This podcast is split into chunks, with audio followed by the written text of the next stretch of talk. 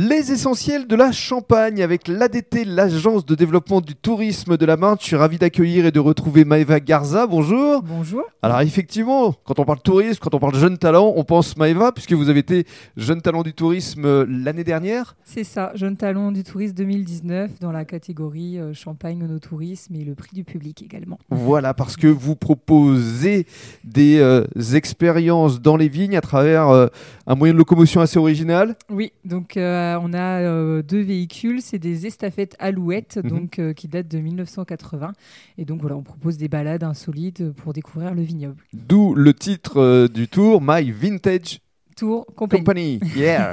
Parce que clientèle essentiellement euh, anglophone. Oui. Et alors euh, justement, vous vous êtes réinventé, vous, dans le cadre du premier confinement, en donnant des cours de sabrage du champagne euh, virtuel. Et vous avez eu beaucoup de clientèle qui venait d'outre-Atlantique. C'est ça, oui. Donc euh, au premier confinement, bah, on a dû arrêter euh, notre activité. Donc euh, on s'est dit que bah, si les touristes ne pouvaient pas venir en Champagne, on allait venir à eux directement. Mhm.